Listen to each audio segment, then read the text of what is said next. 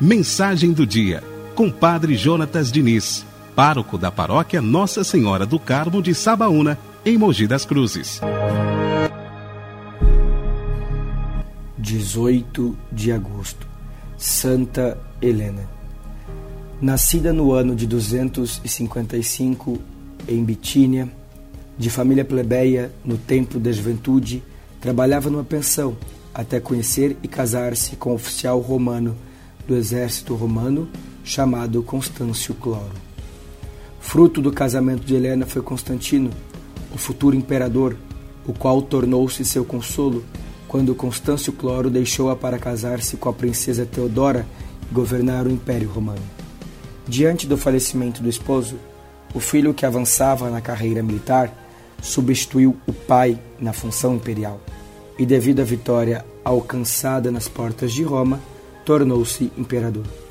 Aconteceu que Helena converteu-se ao cristianismo, ou ainda tenha sido convertida pelo filho que decidiu seguir Jesus e proclamar em 313 o Édito de Milão, o qual deu liberdade à religião cristã, isto depois de vencer uma terrível batalha a partir de uma visão da cruz.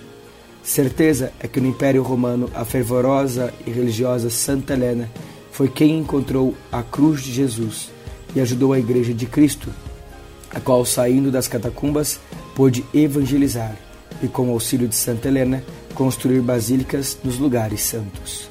Faleceu em 327 ou 328 em Nicomédia, pouco depois de sua visita à Terra Santa. Os seus restos foram transportados para Roma, onde se vê ainda agora, no Vaticano, o sarcófago de Porfírio que os inclui. Por isso, com fé e confiança, nós rezamos. Santa Helena, rogai por nós.